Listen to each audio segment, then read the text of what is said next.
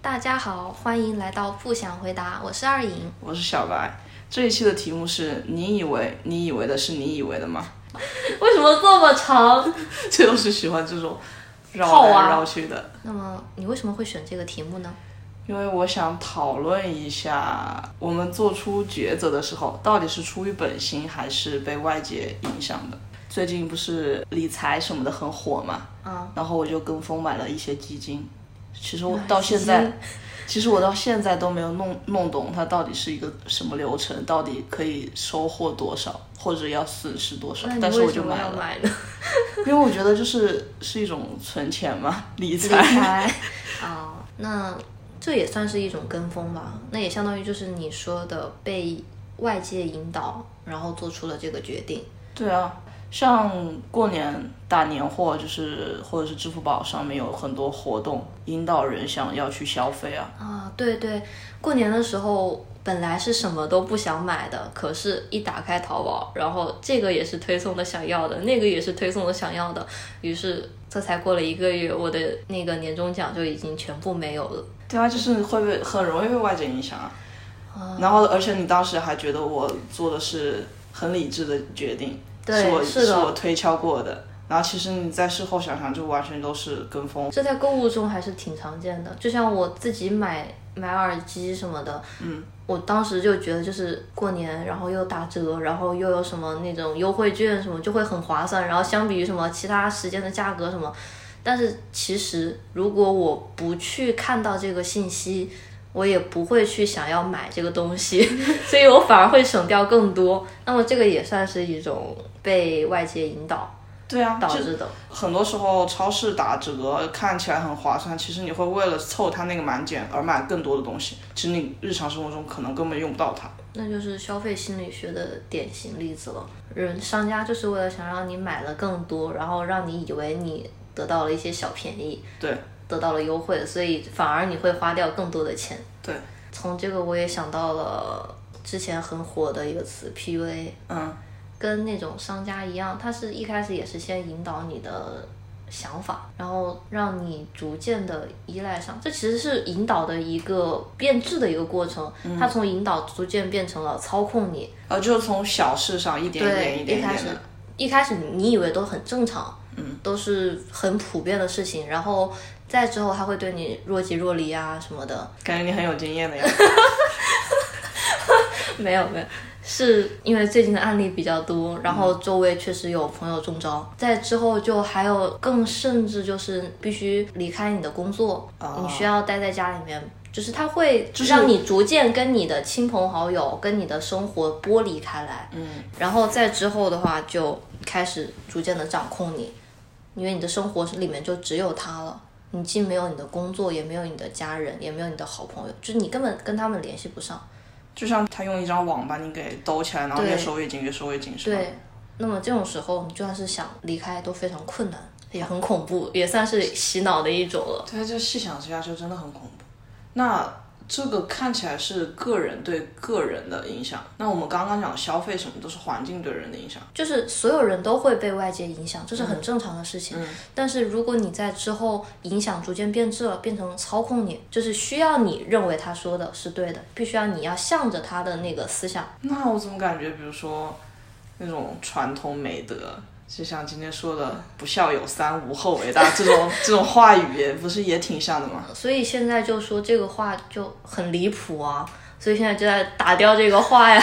如果一旦有一个讯息，就是说你不顺从他，就是错的；你不和他一样，就是错的。那这种就是很极端，那也就不是极是端很很操控果已断经已经到了更变质的行为，就已经变成洗脑了。嗯，就像我之前，我奶奶有很长一段时间腿脚不好，嗯，她就特别喜欢走到那个小区旁边有一个专门免费理疗的那个地方，嗯，一开始就是很多老头老太太在那边免费给你体检。然后再说就是你身体什么血压稍微高了一点啊，然后或者是那个血糖怎么样啊，嗯就是这种不是很大的问题，一开始药也是免费的，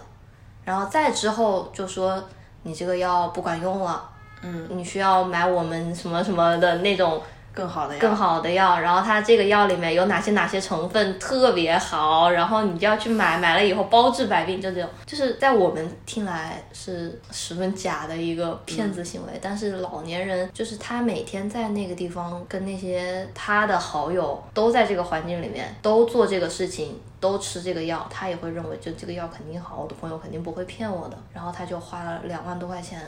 两万对，就买了三盒药。三盒， 对你想想这个药得有多金贵，两万块钱三盒药。然后我们后来实际上看了它的那个成分，嗯就是一般那种什么维生素 C、维生素 B 那种保健品的药，嗯什么效果都没有。我们当时家里面的几个姑妈就把奶奶带过去，就说要把这个药退掉，把钱退回来。然后奶奶死活就不干，就还在骂我的姑妈们，就说你们怎么干这种事情？你们就不想让我好？就那他就是他吃药的时候，他真的有觉得变好吗？对啊，她心里会觉得会有变好。也也有点神奇，对，这是心理作用是十分大的吧？是那种安慰剂是吗？对，那被骗买药，就是你他也是一步步从微小让你开始信任他，就是你不会怀疑他。为什么会很容易被影响？因为人是群体动物，可是那 PUA 他是把你孤立起来了，其实 PUA 也是一样的原理，就是因为你信任他们，就是让你信任他。对，那跟消费文化有什么关系呢？消费你，因为你时常看到了，你看到了这些消息，它诱惑到你了，就是所以另一你才方会面是想吧？买。对，但是我觉得肯定有相像的地方，我我总是觉得他们很相像。嗯，从那个团体，我就想到，就是说在团体里面，你会因为信任他们而去减少自己做理智判断的时候。哦，我知道，整个大环境都给你一种别人都要都会买这种东西，对，也是别人跟都会风嘛消费，也这是其实也是跟群风的群体跟风的一个那个案例嘛。你周围的那个环境是告诉你，你理性消费，你需要你才买。那么其实你很多时候你并不会疯狂买买买，也不会出现双十二这种节日，就是因为现在的大环境就是这些商家告诉你，你双十一、双十二打折特别大，然后好多人都在买呢，这个折扣力度特别大，你可以省好多钱，所以你才会在这种时候，别人也买了，我也买啊，就是一个大环境对你的影响，这属于是比较普通的影响。但是像我们刚才提到的 PUA 啊，然后传销组织呀、邪教啊这种，就是已经是影响变质了。就他他可以利用对你的影响操操控你，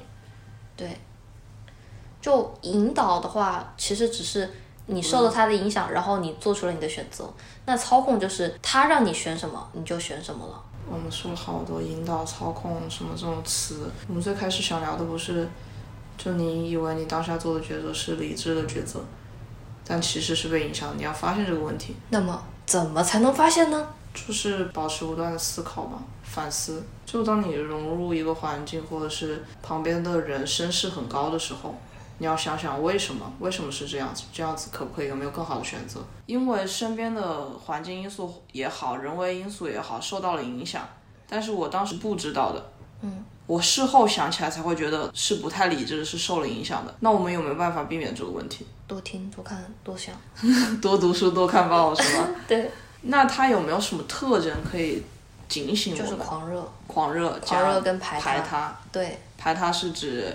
除了他以外的东西都是不好的，对与他相悖的全是不好的。对，就像 PUA 里面，它的排他就是排除掉你的亲友，排除掉你的家人，排除掉你的思想。然后那种群体邪教就是除了我们群体的都排。就只有只有这样做是对的，你不这样做就错了。对，那只有单一选择。那不就像我们以前考试时候做政治题，一旦看起来特别肯定的就是 错的，是的，也蛮好笑的。那其实万事万物都是有非常多种可能的，一旦有人向你灌输只有对和错，那么只就有要思考一下了。对，只有一二三，没有其他的了。哦，我突然想到，那这样子，那我看一个案例，就是说一个拉客的人，他会说嗯你今天想吃面呀，还是想吃饭呀？你就会在这两个里面选一个，哦，但其实你可以不选。就像像他可能是给了你选择，就引导了你只选这两个之一，对但其实你是会有更多选择的，对，所以我们这也是一种话术。对啊，又是话术，就是一种一种技巧。这个话术的引导也让我想到了我一个同学的经历。嗯他的妈妈就是一个比较强势的人，嗯他就很听他妈妈的话。毕业以后，他本来是说想去做设计师，嗯但是因为他妈妈说公务员铁饭碗，于是他又去考了公务员。但是他在备考的期间，他妈妈又让他去考了教资，又嗯去学了驾照，就中间待在家里面就是各种考证。嗯但是你也知道，设计行业就是你设计专业出身的话，你要考公务员，考国考还是比较难的，很多都是考那种事业单，就是事业单位吧，好像是，为为什么会比较难？因为就是专业有吗专业限制。哦，然后事业单位的话，它也有很多地方就是你只能考无设计专业限制的。嗯如果是专门招设计类的话，就是今年我看他像我说，就是他想报的几个岗位，能报的几个岗位都是一比六百的招，六百个人竞争。这也太难了吧？对于是他这个半年就一直在，我到底要不要考？我到底要不要继续？他自己其实是很不想考这个公务员，也不想嗯考教资，因为他自己也不想当老师，但是他妈妈就一直想让他考，可是他后来是没有考上。嗯没有考上，就白花了半年以后，他妈妈又说让他去考研。嗯他当时也不想考研了，因为也过了很久，他自己其实也不想再继续学术方面的那种深造。嗯，那他有自己的想法吗？他其实自己也很迷茫。如果不是，如果是那种真正很强势的想要，就是很明白自己需要什么的话，他也不会就这么听妈妈的话，就是对说对干什对么对干什么的。他其实自己也觉得就是找点事情干，或者是就听妈妈就接着考证。嗯。然后他就又花了半年去考研，然后中间教资没有过， 然后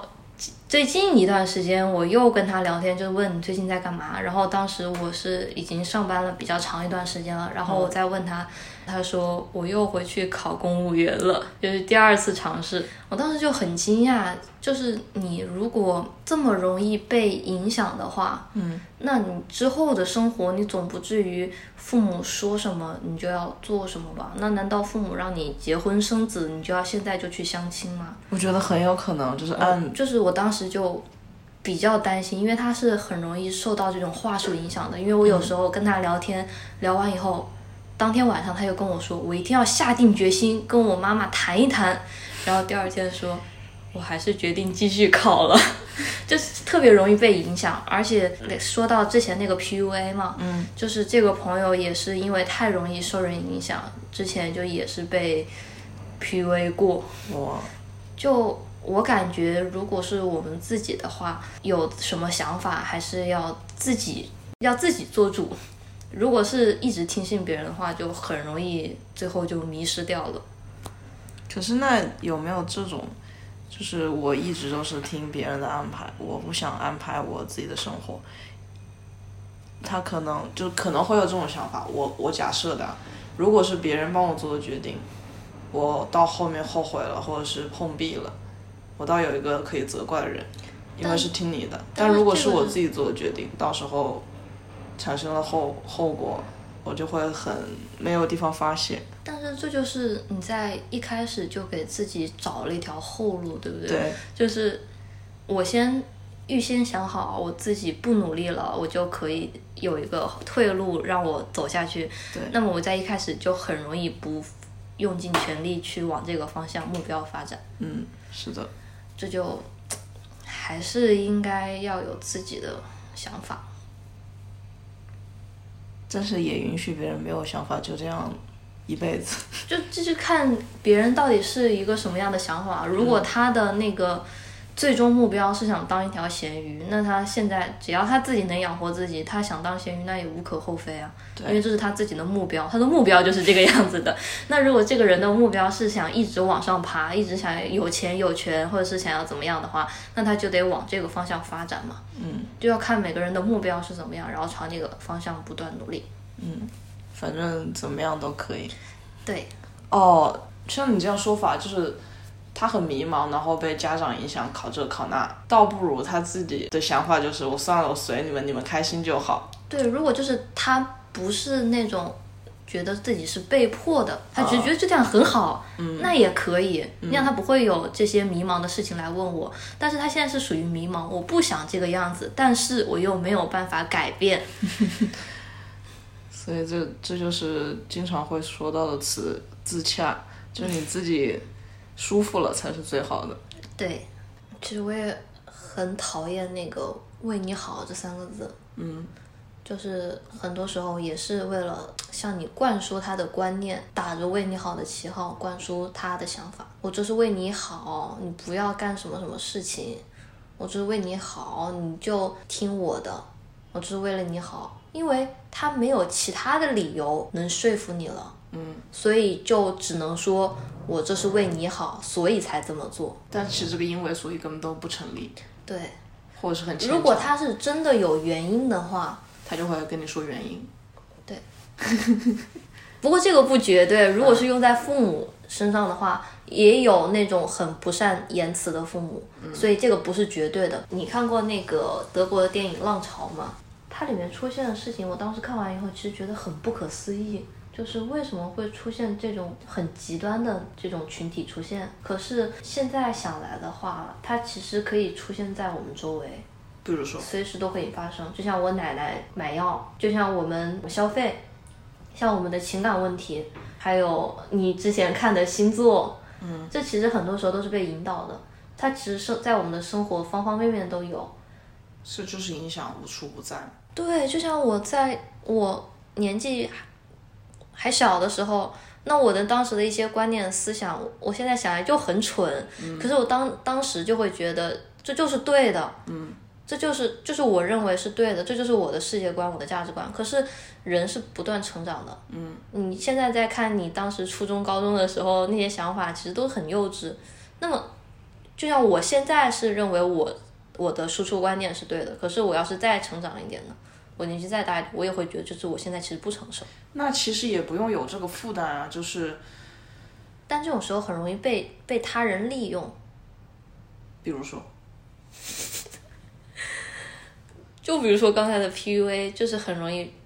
嗯人家会利用你。因为我什么？因为我现在还不成熟，还没有意识到这个问题，然后它可以影响我吗？或者是说，就像传销组织一样，嗯，他也是先利用你想要赚钱或者想要成就什么的那种思想，嗯，你当时对这个太执着，太过于就眼里只有这个赚钱这个事情的时候，那他跟你说我有一个很好的赚钱机会，你要不要来？你每个月可以赚多少多少钱，你要不要来？那你会想有点心动，对不对？对，那你心动了以后，那你去了，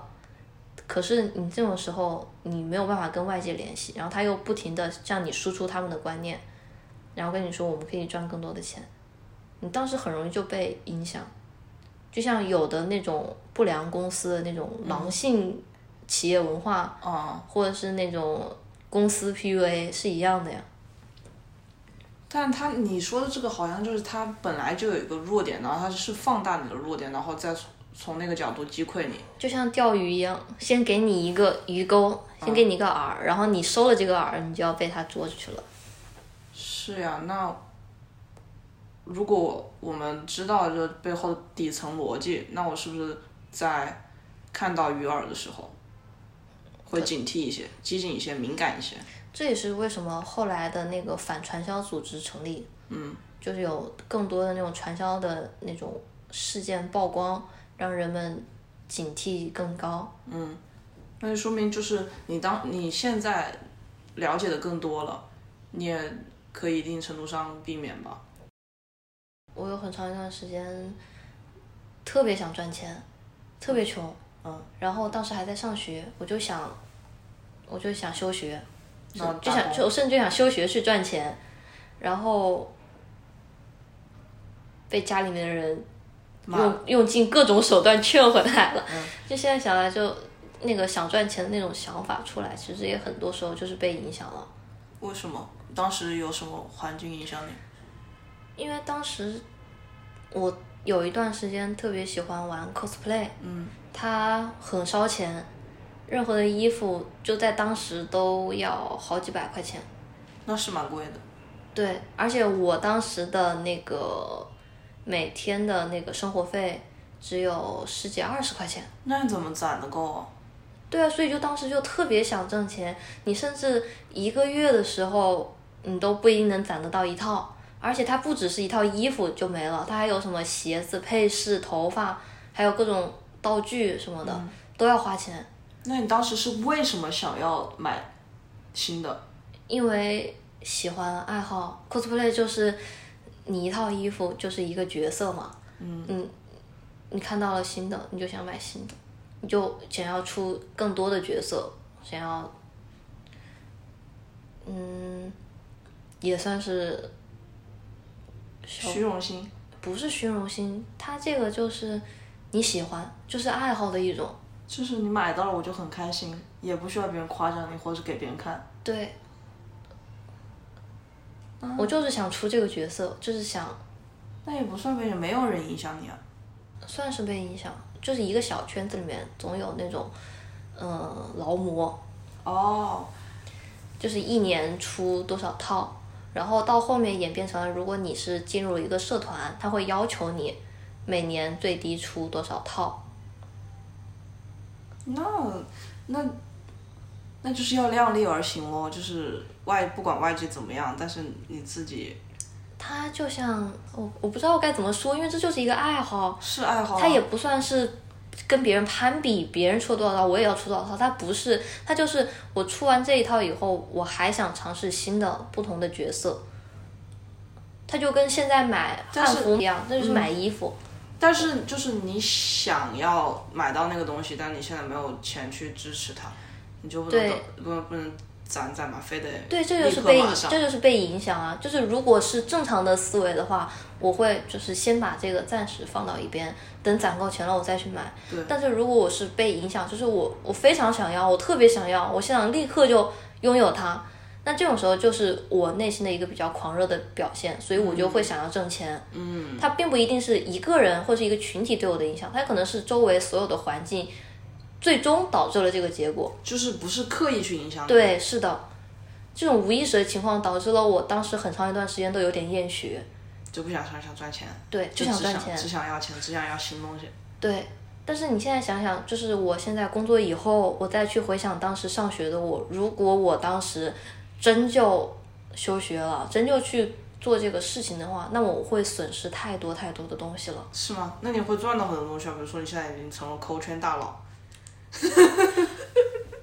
很有可能啊。就那对于我现在的人生来讲，那我现在回想的话，我会觉得我损失了太多太多的东西了。嗯，最起码我现在的好朋友都是我高中、大学的一一起的朋友。如果我当时就休学走了，那我现在就没有这些好朋友了。那不一定有你，就是从抠圈刚入门，然后到后面、哎你个杠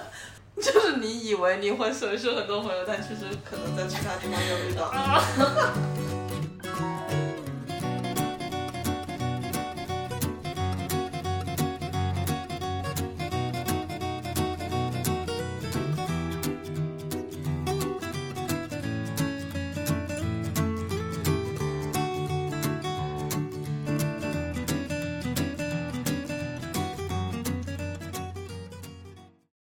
对我今天才看到一个比较有意思的提问是：你怎么知道你从出生到现在，你的思想观念不是被洗脑，而是你自己的观念？就是因为我身边的环境也好，人也好，它不是固定的，它不是有一个一直延续的，而是这里一点点，那里一点点。那就是多人引导。然后那这个几率就很低了呀。你像就像《楚门的世界》嘛，他身边有很多人可以去很多地方，嗯，所以他不会想到这是一个完全造出来的。如果是比如说你只能在一个社区里面，就是一个很小的、很好被复制的东西，你就会想这可能是会是假的吧？那是岂不是很恐怖吗？就是只要你那个笼子足够大，你就不会发现它是笼子。对，地球也可能是别人的一个实验器皿里面的呢，对吧？这种就是是相对的，就感觉你看那个是阴谋论嘛。这其实都是《黑客帝国》，然后你醒过来了，你要选两颗药。对啊，就是你可能，你可能现在一切都是虚幻的，你死了之后发现你从一个营养液里面出来了。一句话概括就是，做选择的时候会受到外界影响，我们要多多不反跟思多这思不跟考，然我后之呢？前说这是一个看脸事件那个就很像啊，嗯就是因为外界一直引导你，你要大眼睛、高鼻梁，嘴巴不要凸，脸不要太圆，嗯，就是一直这样子的审美观念一直在灌输你，然后导致经常性会有女生会认为自己不好看，嗯，会认为自己太胖。太不好看，脸太平，这种就是很小的问题。但是其实你放在几年前或者是更早一些的情况下，其实那种长相也很好，就各种不同的长相，不管是高矮胖瘦，都是很好的。那这个就像你刚刚说的是排他呀，就是只有这样子是好看的，其他的都是不好看的。对，所以就是这也是属于是一种观念灌输。对啊，你就灌会输给你就要意识到这个是不对的。我觉得这样其实现在就已经逐渐有这种观念在输出，我觉得这是一个很好的事情。如果一直都是告诉你你应该要变成一个什么样子的话，那其实到最后也就很病态了。嗯、我最近看的那种推理小说比较多，里面就有一个案例是讲了一个在学校被霸凌的女孩子，她就是因为在学校被欺负的很厉害，然后得了抑郁症，父母也不怎么管她。她在那个网上认识了一个男生，对她特别好。她当时就是感觉像重新找到希望一样那种感觉，但是那个她发现其实他们是他们班里面的另外一个男生，就为了故意捉弄她。啊，我然后他把他杀了吗？嗯，如你所说的那种，复仇，对，哇，就是把霸凌她的那几个人就都干掉了，但是好爽啊！推荐给我。 但是实际上就是这种感觉，就也是很受影响吧。什么叫很受影响？你的思想，就是你的一些举动，就像他最后做出他那个杀人的那个举动，很大程度应该是被影响的，因为他中间有个细节是，呃，他在那个网友一个群里面就跟陌生人分享了他的那些生活经历，然后陌生人告诉他，你可以去杀掉他们呀，反正你也想死了。对，就是有个人推波助澜，就是在他最绝望的时候，有一个人告诉他：“你这样做，你可以让自己快乐呀。反正你之后你也想死，你现在杀了他们就是赚到了。”就是这种很危险的思想。嗯。那在他最无助的时候，如果有人这样子对他推波助澜的话，那这也算是一种今天的题目思想被操控了，被洗脑了。就是说到底还是利用你身上的弱点，对然后去达成某一目的，对，而且你当时是不知道的。推理小说里面好多这种情况，就感觉就是一个人生活就本来就很绝望了，然后给你一点希望，然后又给你立刻打破，就这种在推理小说里面那种悲剧里面特别多，然后最后他就走上了一条不归路，就很多这种案例。对啊，他就是就是要反复的拉扯你，然后让你露出破绽，然后他就好操控你嘛，是的，就跟打网球、打乒乓球一样，不停的掉边角线，然后你就会累，你就会漏掉。哎，哇，艺术，好有趣啊！哦 逐渐变态。我之前好像还看到一个那个陈是谁演的，就是跟泰国合作的一个嗯电影，就也是一个蛮蛮惨的一个人，跑到泰国去打工，然后我知道，就他演的那个角色，他杀了很多小女小女孩，哦，对，就为了吃心脏就治自己的病。治，呃，对，治哮喘，我知道那嗯是肺炎还是哮喘啊吗？个，反正他咳嗽，然后杀了很多小女孩。对，因为他小时候，他妈妈就给他喝那个杀人犯的心头血。对，就说能治病，但是他实际上是他经历了很多事情，然后遭到很多不公，然后他好不容易有点希望，最后又被自己掐死了。就不断的拉扯，然后导致最后就就成这样，走上一条不归路。是这个电影叫什么呢？忘记了。嗯对，在中国没有上映，那你怎么 看到呢？危险发言，是那个呃，有人就做那种电影解说，我看到的。我们可能是看同一个人。 我脑子里浮现那个男演员的脸，但是我不记得他叫什么名字。嗯，我也是，而且是还蛮有名的一个，对，演正剧的吧，对。所以呢，我们是不不是断已锤经炼你。跑偏题了？浪费了这，因为这个题目，我觉得就知道的都知道，知道这个懂的道理都懂对，懂的都懂，知道这个道理的人你都都知道，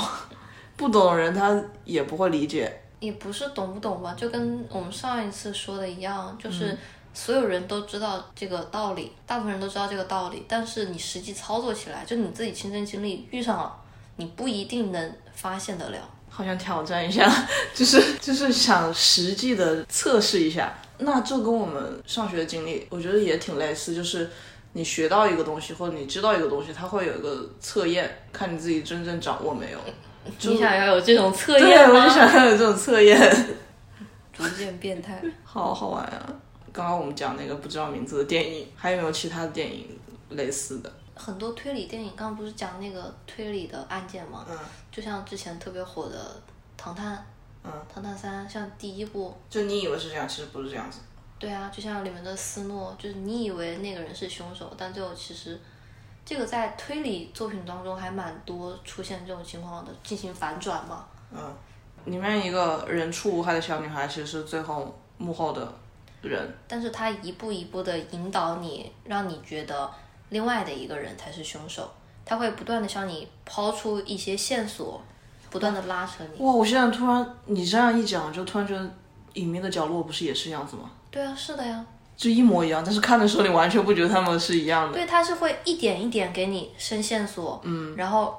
你就会不断的往前被引导至那个地方，这在推理作品里面是最基础的那种手法。好有趣啊！对，像很多那种比较有名的那种推理作品，它的那个线索就会做的特别隐蔽。比如说，嗯、名字我不太记得，也是一个短片，但是它里面的线索有两个，一个明的线索是那个凶手的那个凶器是一把刀，但那个刀上面有嫌疑人的指纹。嗯，但是另外一个线索是它有两个那个时间段，嗯，分别不同来了两个人，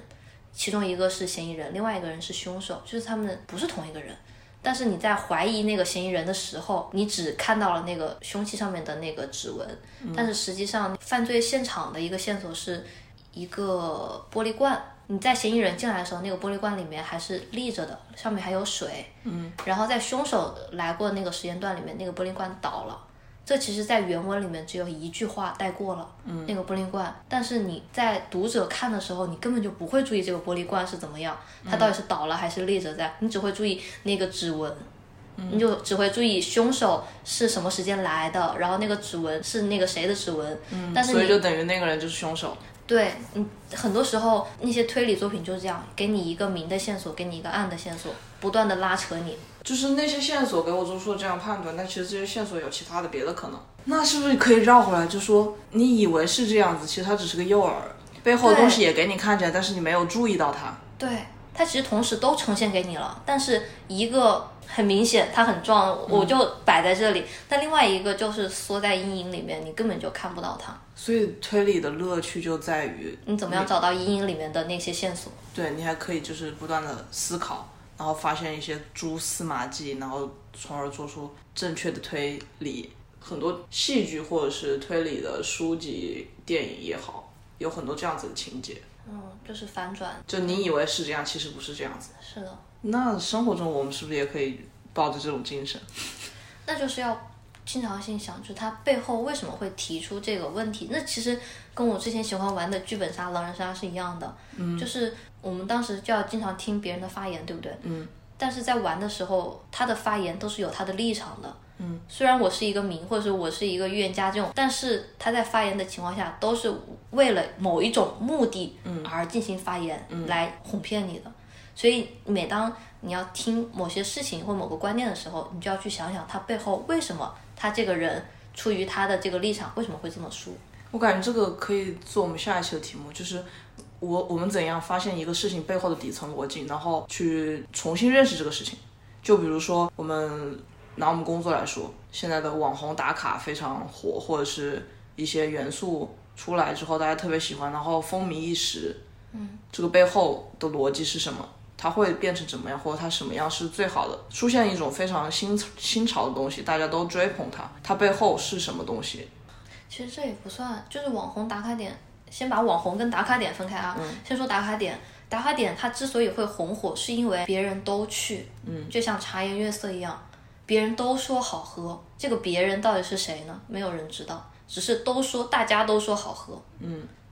所以才会有武汉的第一个茶颜悦色排八个小时的队才能买到一杯这种情况。可是这种也是一种跟风的情况啊，就是打卡点其实也是一样的，因为很多打卡点它其实一开始并不是打卡点，一开始只是一些店家的宣传，说我们这里很好看，就是拍照很漂亮，然后做的一个标志，嗯，然后人们就会发现，哎呀，怎么都在推荐这个，就是打广告，嗯，有推荐，所以就会想去，然后一看里面哇好多人，那么这家店一定不一般，就是它是它背后没有东西支撑它，只是一层层叠起来的泡沫。就是最开始的打卡点是我去了这个地方，然后我觉得这里很有标志性，就像每个国家的不同的那种标志对地标志建筑，地标建筑一样，它这个是原本就很火，嗯，原本就有很多人去，所以它是一个打卡点。嗯但是我们现在出现的这种打卡点是，我想有一个打卡点吸引顾客过来，嗯，这是完全相反的吧？嗯，我把这个做出来了。我在做宣传，告诉别人我这里有很多人在这里打卡哦，会嗯请不同的那种大 V 来这边打卡，然后别人就会来跟风，因为他们都去了，我也想去，嗯，这方打卡特别漂亮，我也想要有一个，就是它底下的东西是矛盾的，所以我们可不可以说它存在一定问题？就基底不足啊，就是你这种店子，你可能吸引别人去了第一次不会去第二次，但是埃菲尔铁塔你就会一直想去啊。知道它底下的东西，你就更有利于你去做判断。嗯，这个是可以的。那下一期我们就聊聊聊一聊表面上的泡沫。那么今天就到此结束啦，谢谢大家。